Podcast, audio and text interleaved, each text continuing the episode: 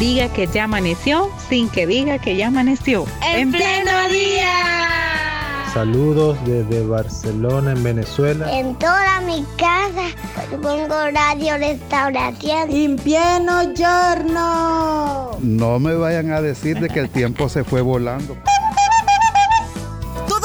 seamos parte de En Pleno Día. De lunes a viernes. De 6 a 8 de la mañana. En Radio Restauración. 100.5 FM. Y en Facebook. Arroba En Pleno Día. Muy bien, esta semana en nuestra iglesia se va a desarrollar el segundo servicio juvenil del 2023 siguen nuestros jóvenes siendo alimentados a través de la palabra de Dios, con reflexiones, con enseñanza, que primero Dios quede como una huella en sus corazones. Y hay un tema bastante interesante que nosotros vamos a adelantarlo un poquito, digamos así, para, para, para incentivar a toda nuestra audiencia joven en edad, joven en espíritu también, y que sean parte del servicio juvenil de eh, de esta semana. Eh, y el, tema que se ha escogido, Pastor Melqui, es la presión de grupo. Pero antes, bienvenido, gracias por estar aquí. Pastor Melqui Cornejo con nosotros. Así es. Qué gusto estar con ustedes, mis hermanos, y saludando a toda la audiencia. Y sí, en espera. Esto es tipo una previa, ¿verdad? cuando hay partidos importantes, ¿verdad? que hay una previa casi de una hora, así que tenemos la previa del tema. Mire, con tantos golpes no queremos hablar de partidos de fútbol porque estamos un poquito decepcionados. Cierto, cierto. Ay, no. Bueno, pero previas que no son violentas. Previas no violentas. Eso es lo que vamos a abordar. Yo considero, hermano Mel, que cuando vi el tema, vi unas publicaciones ayer de Juventud del IM donde ponían ahí su fotografía, eh, confirmaban el tema, etcétera. Y a mí lo primero que se me venía a la mente es qué clase de personas son las que se me están, que están alrededor mío, me están rodeando, qué clase de amigos o amigos entre comillas tengo yo que me ahorillen a tomar decisiones que van en contra de la voluntad de Dios. No sé si ese es el primer aspecto relacionado al tema de, la presión de grupo, pero yo considero que, que por ahí podríamos ir eh, ¿qué clase de personas nos están rodeando? Sí, definitivamente es importante porque, bueno, a veces pensamos que esto de la presión de grupo está concentrado o tiene mayor influencia solo en la adolescencia o preadolescencia, porque el adolescente tiene la necesidad de pertenecer a y de ser aceptado. Hay un temor profundo al rechazo del grupo. Entonces, en ese deseo de querer pertenecer, entonces también está la presión de que de ceder a, tomar decisiones, a decir cosas, a vestirse como, a un montón de situaciones. Pero sí, definitivamente nos rodean distintos grupos de personas y nos van a rodear a lo largo de la vida. Y no solamente en la preadolescencia o adolescencia, sino que vamos a, vamos a estar eh, desarrollándonos en diferentes ambientes a lo largo de toda nuestra vida, donde habrán grupos eh, que van a presionarnos, porque la presión de grupo es eso, ¿verdad? La influencia eh, o el poder de influencia positiva o negativa que se obtiene o que se, o que, o que se da por parte de un grupo determinado. Llámese compañeros de estudio, llámese compañeros de trabajo, llámese eh, compañeros de, no sé, de, vecinos, qué sé yo, cualquier grupo. Realmente esto de la presión es un tema bastante amplio, pero sí, uno tiene a su alrededor diferentes tipos de grupos. Y sí, efectivamente, también hay una presión positiva, hay que decirlo, ¿verdad? Hay grupos que pueden ejercer una presión positiva sobre las personas. Por ejemplo, cuando una, eh, una un chico a lo mejor ha decidido no seguir estudiando, pero hay un grupo que lo anima y le dice, ¿por qué vas a dejar los estudios? Mejor venite con nosotros, empieza a, reunirte con nosotros, te vamos a ayudar en los temas que tengas deficiencia y salgamos adelante. Esa es una presión positiva. Pero eh, el enfoque en la presión negativa también es importante porque es lo que nos lleva a perder incluso la identidad de lo que nosotros somos y dejar de lado nuestras propias convicciones. ¿Y por qué será que el ser humano obliga a otros a tomar decisiones. Es bien interesante, pero hay como un, deseo de manipulación. El ser humano trata de manipular, se siente bien si otros piensan como él. Y si no piensan como él, tratan de poder manipular el pensamiento de las personas para que terminen cediendo a su, a su pensamiento. Entonces es un tema muy complejo, muy humano. A veces no, nos centramos en aquella persona que cede, pero ¿qué del grupo, verdad? ¿Qué de aquel que influye? ¿Qué de aquel que trata de cambiar?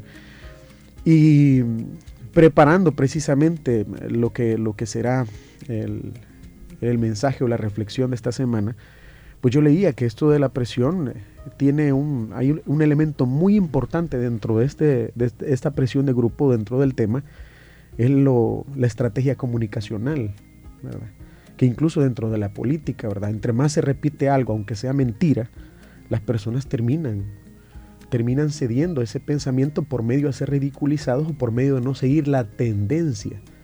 Entonces definitivamente hay, hay intenciones tras la manipulación o tras la influencia. Hay intenciones de todo tipo y cuando hablamos de influencia negativa o de, ceder a cosas negativas, pues obviamente lo que está detrás de esto pues no son pensamientos positivos. ¿verdad? Generalmente hay personas que desarrollan estrategias, estrategias comunicacionales, de presión de grupo, estrategias sociales de comunicación para poder cambiar o manipular o llamar al conformismo a las personas, porque alguien que solamente se apega a lo que dicen todos los demás y no sale de ese círculo, no rompe todo eso, está conformándose con algo que a lo mejor sabe que no es cierto, sabe que es mentira. Entonces, cede y con eso pues eh, continúa ese proceso de manipulación. Entonces sí, bien interesante verlo del lado de quién manipula. Pastor, ¿y cuál es el balance que debemos tener los cristianos, los que ya somos hijos e hijas de Dios? Sabemos que la amistad con el mundo es enemistad con Dios, pero también sabemos que como cristianos estamos llamados a eh, llegar a grupos, voy a decirlo así, a grupos de pecadores, a grupos de personas que no conocen de Dios y estamos llamados a hacer luz allí y, y, y, y, llamar a la conversión y al arrepentimiento de sus pecados de, esta, de estas personas.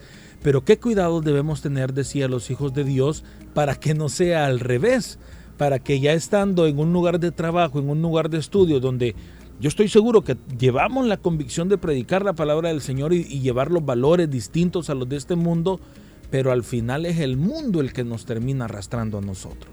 La verdad que aquí es, es bien importante que como creyentes nosotros tengamos seguridad de nuestra identidad en Cristo, de uh -huh. nuestra identidad en el Señor.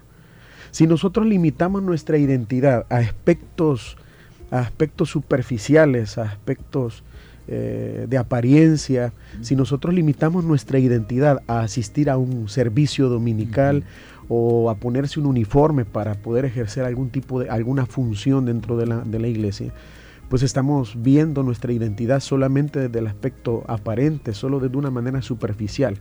Nuestra identidad en Jesús, nuestra identidad como hijos de Dios nos lleva a poder ser firmes en nuestras convicciones en donde quiera que estemos.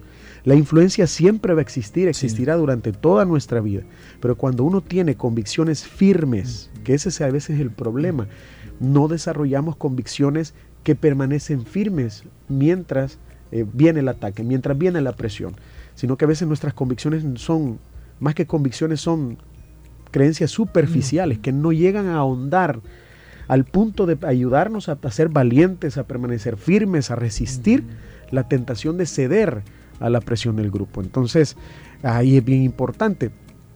Cuando o, otra pregunta que surge con respecto a lo que dice nuestro hermano es, ¿por qué queremos pertenecer a? Uh -huh. de, inevitablemente nosotros vamos a ser parte de un grupo, o sea, tampoco nos podemos aislar y no hablarle a nadie y, y decir es que yo no le hablo a nadie para no ser influido, no. Uh -huh. Tenemos que tener convicciones firmes, estar seguros de nuestra identidad, porque a lo mejor dentro de ese grupo hay otros que también se han conformado al silencio. Sí. Pero cuando ven que alguien no, o sea, que alguien marca la diferencia, entonces los otros dicen, bueno, si este dice que no, yo también puedo comenzar a decir que no. Yo también puedo comenzar a negarme a, a, hacer cosas que realmente yo no quiero, sino que lo hago simplemente para que no se burlen de mí, para que no me rechacen.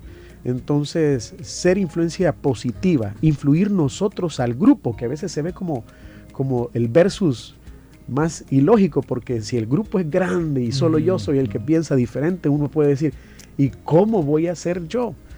¿Cómo puedo hacer que las personas me escuchen? Pero hay que romper con eso. ¿Qué justificaría mi decisión saliéndome del patrón que todos esperan? ¿Qué es lo que justificaría mi decisión? En este caso lo que justifica nuestra decisión es nuestras convicciones personales, nuestra convicción, nuestra fe. Si yo, como repito, estamos seguros de lo que somos, entonces yo puedo decir con propiedad, no, yo no voy. Por ejemplo, yo no hago esto. ¿Y por qué no lo haces? Porque yo tengo razones y, dar a conocer nuestras razones, ¿verdad? Uno no tiene que tener temor de expresar el por qué no. O sea, uno dice a veces, y uno dice, ¿por qué? Ah, es que voy. Y empieza a, juzgarnos, a señalarnos. Ah, este no cede porque esto. Ah, este no cede seguramente porque lo dominan en casa. Este no quiere ir eh. porque... entonces ahí viene uno, no, no, yo no quiero ir porque yo creo, yo pienso. Pastor Melqui, Yo sostengo. Y aquí me sale otra pregunta. Vaya, y no sería también muy flojo mi justificación cuando yo solamente digo, ah, no, porque, porque, porque Dios me puede castigar. Y solo decir eso, eso no es como muy flojo, no estoy dando ninguna justificación más allá que sustente mi, mi rechazo a la grupo, no sé. Y hay personas que dicen, perdón, pastor no, es que, es que soy cristiano. Ajá, o sea. Y con eso, nada más. Y, solo eso justifica la decisión. Eso no es también. No, no, no. Ajá, correcto. Eso es algo que también no, no, no, no evidencia mucho realmente, porque al final nuestra identidad no solo se ve, en lo que decimos, sino que en lo que hacemos. De hecho, hay personas que cuando observan que alguien es diferente, que alguien eh, tiene la fe y que se desarrolla así donde quiera que esté, incluso hay una, un respeto, ¿verdad? Generalmente. Entonces, cuando acompañamos nuestras palabras con un testimonio acorde a las mismas, eso vuelve o hace que nuestras mm. palabras tengan un peso distinto. Otra cosa es que nosotros no cedamos y digamos, ah, yo soy cristiano, y los otros digan, bueno, qué raro que para esto es cristiano. y para otras cosas, ¿no? Y en otras cosas, no, ¿verdad? Entonces ahí es donde la frase de soy cristiano queda muy superficial y muy mal parada cuando la persona no acompaña sus palabras de un testimonio firme de identidad cristiana, ¿verdad? Entonces, ahí es donde lo mejor es ser llamados a la coherencia entre lo que decimos y lo que hacemos. Porque así también vamos a generar ese ambiente de respeto, ¿verdad? Ese ambiente donde los demás dicen, no, no, con él vemos que, que es diferente, respetemos sus ideas, que eso es lo ideal, aunque no siempre pasa. ¿verdad?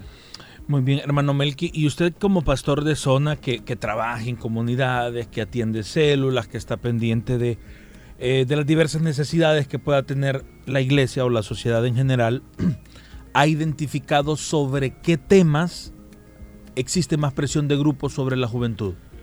Sí, realmente sí. Eh, tenemos la oportunidad de, trabajar en, en bastantes comunidades y cuando yo recibo a jóvenes, porque hago siempre trato de hacer el espacio para recibir a, la mayoría de, jóvenes de la zona, eh, hay temas que sobresalen.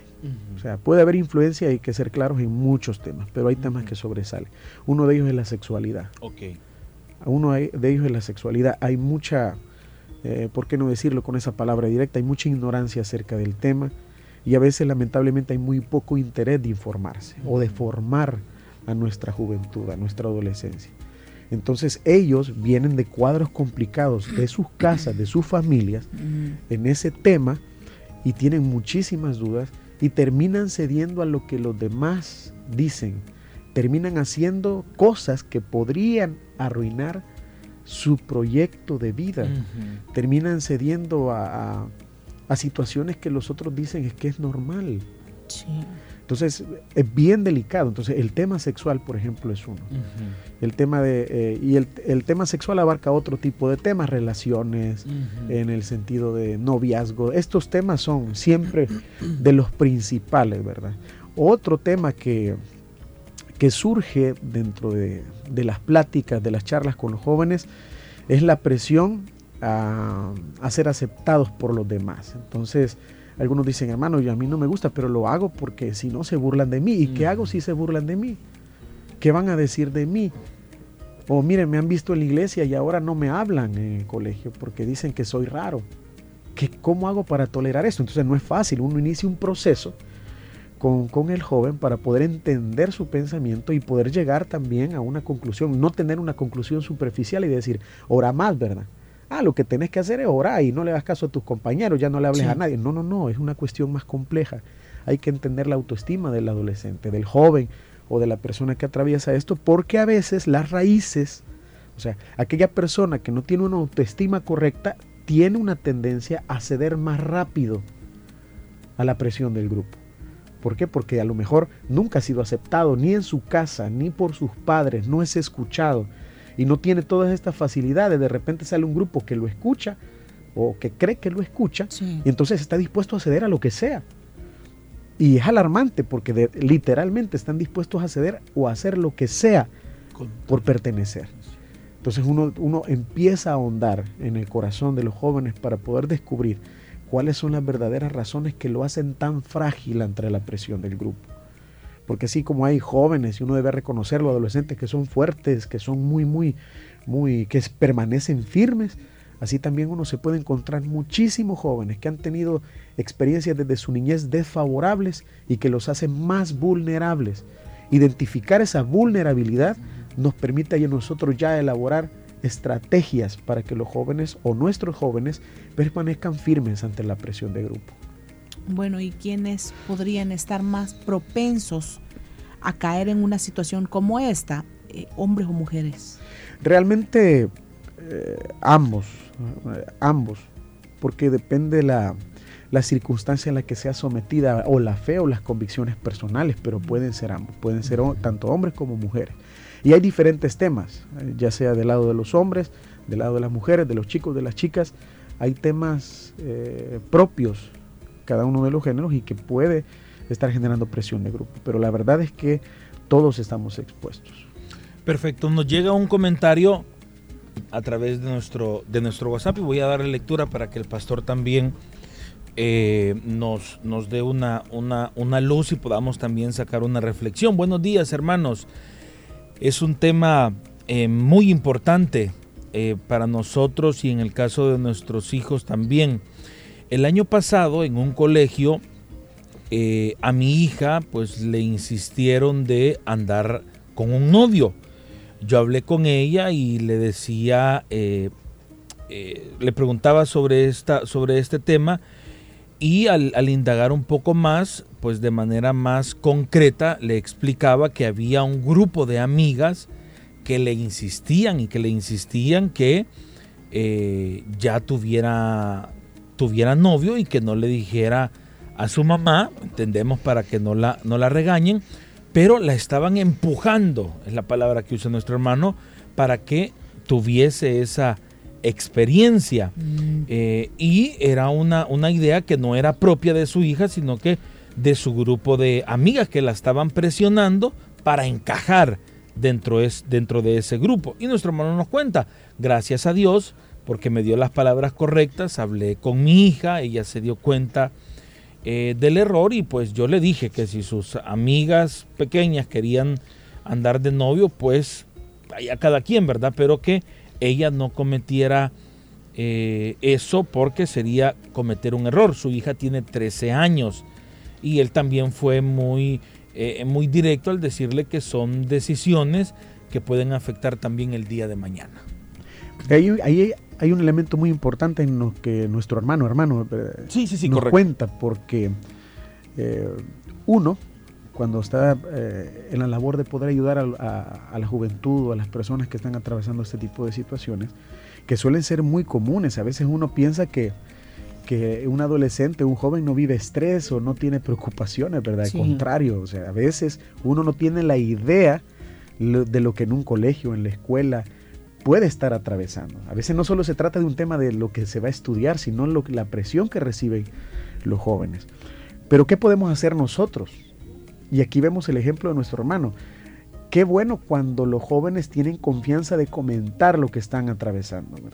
De no tener miedo de contarle a alguien de confianza. Y qué bueno es que los padres se conviertan en ese espacio de confianza para poder escuchar.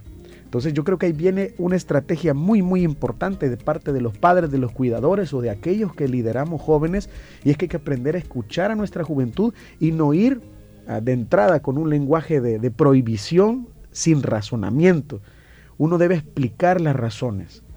Uno debe decirle, mira, te están, te, están, te están presionando a esto, pero quiero explicarte que si tú llegas a ceder, si tú sacrificas tus convicciones y haces algo solo por querer complacer a otros, además de perder tu identidad, tú puedes tener esta consecuencia. Tú puedes sufrir esta otra consecuencia. Y uno, y uno tiene ejemplos a veces cerca, ¿verdad? Y uno dice, acordate de lo que pasó con esto o con tal persona. Acordate, ¿querés vivir lo mismo? O sea, llevar a las personas a un punto de inflexión donde se pueda pensar y decir si realmente solo por caer bien o solo por, por no ser rechazado, puedo perder mucho más de lo que realmente estoy pensando. Entonces, cuando nosotros escuchamos que un joven nos tiene la confianza de contar algo así, ¿verdad? Si, es un, si son los padres, entonces yo, eh, si un consejo puede servir, sería ese. No vayamos de una vez con el regaño, con él, y que no, y que no, porque no, no, uno debe explicarle a los hijos. Los adolescentes son muy críticos. Uno a veces la adolescencia o la juventud la toma como una época de rebeldía. Uno solo ve lo negativo de la adolescencia, que por eso es adolescencia, ¿no? Pero a veces dejamos de lado los aspectos positivos que esta etapa de la vida trae, porque los jóvenes se vuelven más críticos, generalmente ya no, ya no toman todo a la primera, sino que se cuestionan y dicen, ¿por qué? ¿Por qué? ¿Por qué? O, ¿Por qué tu papá me dices esto y tú lo haces? O sea, ya los jóvenes tienen otro pensamiento. Entonces, cuando ellos confían en sus padres, eso sería lo mejor, tenemos la oportunidad. Pero hay jóvenes que no lo hacen, que no confían en sus papás, que están sufriendo presiones grupales muy complicadas y que de repente ahí está el líder de jóvenes, ¿verdad? Ahí está la lideresa, ahí está la persona que con la que confían y ahí viene nuestra labor como iglesia, ahí viene nuestra labor como comunidad en el Señor, ayudar, ver la manera en que podemos hacer entrar en conciencia a nuestros jóvenes de que algunas decisiones que pueden parecer inocentes realmente pueden conllevar a consecuencias muy duras el hermano Mel que hablaba de convicciones y en este audio que vamos a compartir se, se menciona también esa palabra. Escuchemos esta experiencia. Dios les bendiga, buenos días, ¿qué tal como están en esta preciosa mañana de día martes? Desde acá saludándolos desde la ciudad heroica de Chalchuapa. En relación al tema que están mencionando, pues creo de que todos hemos pasado en algún momento eh, algún... Eh, una situación eh, similar, ¿verdad? Que por el grupo presiona, quieren que uno ceda. Pero lo que dice el hermano es cierto, la convicción, nuestras creencias, nuestra identidad es lo, es lo fundamental. En mi tiempo de estudio eh, estaba muy, muy lejos de acá, de Chalchuapa, estudiando y nadie me veía. No era cristiana, pero eh, mis compañeras eh, de estudio, arriba de nivel de bachillerato, eran muy dadas a andar tomando en fiestas, tenían sus comodidades, eh, me invitaban, pero nunca cedí.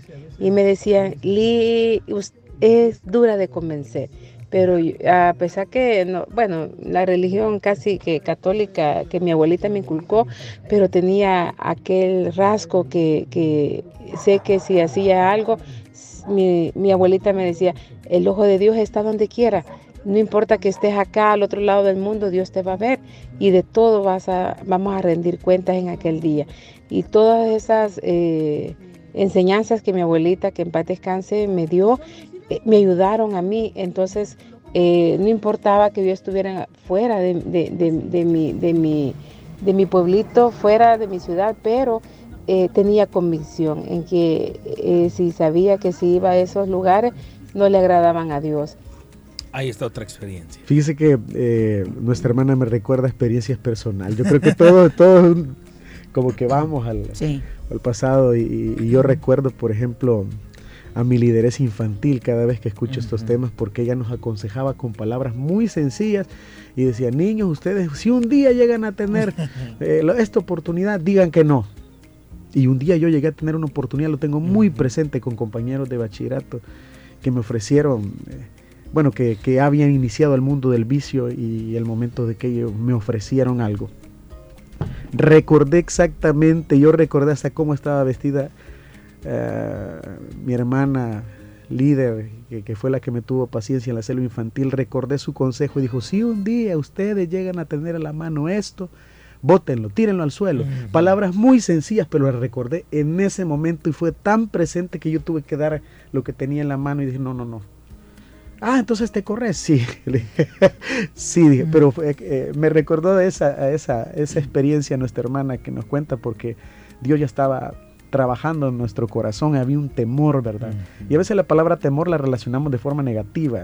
No temor, cuando hablamos de temor, de, temer a Dios, hablamos de, de, de, respeto, de que conocemos que si Él nos da un consejo, pues lo hace por nuestro bien. Muy bien, no se vaya a perder el servicio juvenil en Misión Cristiana Elim de San Salvador este próximo jueves.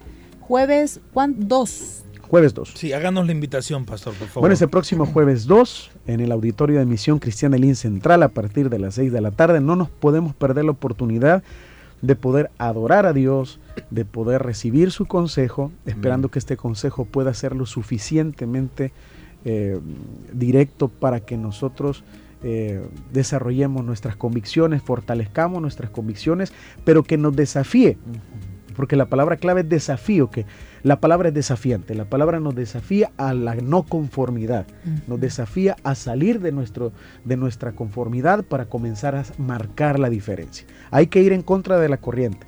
No siempre la corriente, no siempre lo que dice todo mundo, no siempre lo que hacen todos es lo correcto. Mantengamos nuestras convicciones porque eso va a marcar la diferencia. Y no sabemos a qué persona estamos influyendo. Así que todos están invitados, llevemos amigos, familiares, pongámonos en contacto con nuestro líder, lideresa de jóvenes, con toda la estructura del sistema celular de nuestra zona y no nos perdamos la oportunidad del servicio juvenil de este mes. Presión de grupo el tema. A, saber quién irá a predicar, ¿verdad? Ahí estará el hermano Melqui Cornejo. Y ya nos dio aquí unas pinceladas. La introducción, la introducción creo que nos dio. Falta el cuerpo del tema y la aplicación para disfrutar. Bien, y, este tema, así como nuestros oyentes estaban diciéndolo, como que no va solo para los jóvenes como que va para todos. Sí, extendemos la invitación, ¿verdad? Si usted se ha visto un par de arruguitas, no, no se, no, se, preocupe, ¿verdad? No se sienta cohibido. No, se sienta cohibido. Yo por eso decía también al inicio de la entrevista de los lugares de trabajo. Sí, correcto. Decía de los lugares de estudio, pues ya entendemos que puede ser alguien adolescente, alguien joven, pero en lugares de trabajo también puede existir presión de grupo. Sí, así. De seguro que Definitivamente. Bueno, y ya, ya estamos normal con los cultos juveniles integrados todos los distritos, ¿verdad? Sí, ya, ya estamos integrados en un solo servicio mensual y pues hay sorpresas. hay sorpresas ah. que no podemos revelar para este, para este servicio. Una media. Una Se retoman algunos aspectos que se habían dejado antes de, durante la pandemia. Ay, como por ejemplo. Si recordamos qué era lo que nos llamaba la atención. Cuando los distritos eran anfitriones. Sí. Ah, ya sé por dónde va entonces. ¿Por dónde? Siempre hoy los distritos son anfitriones, pero ahora se suma un elemento que a muchos les hace falta, que muchos esperan porque hay porque es donde hay una demostración de talento de parte de los grupos de la juventud. Así que wow. cada distrito se pone creativo. Sí, exacto, ya, ya sabemos por dónde vamos. Así que si usted quiere saber de qué estamos hablando, pues ahí está la invitación, ¿verdad? Jueves, jueves 2 de febrero. 6 de la tarde, Misión Cristiana Elim, San Salvador. Ahí está, hermano Melqui, gracias por haber estado con nosotros. Gracias a ustedes, mis hermanos, un gusto. Bueno, despedimos nuestro programa y gracias a quienes nos acompañaron a través de nuestra transmisión en redes sociales. Que el Señor les bendiga. Los esperamos mañana 6 a.m. en punto.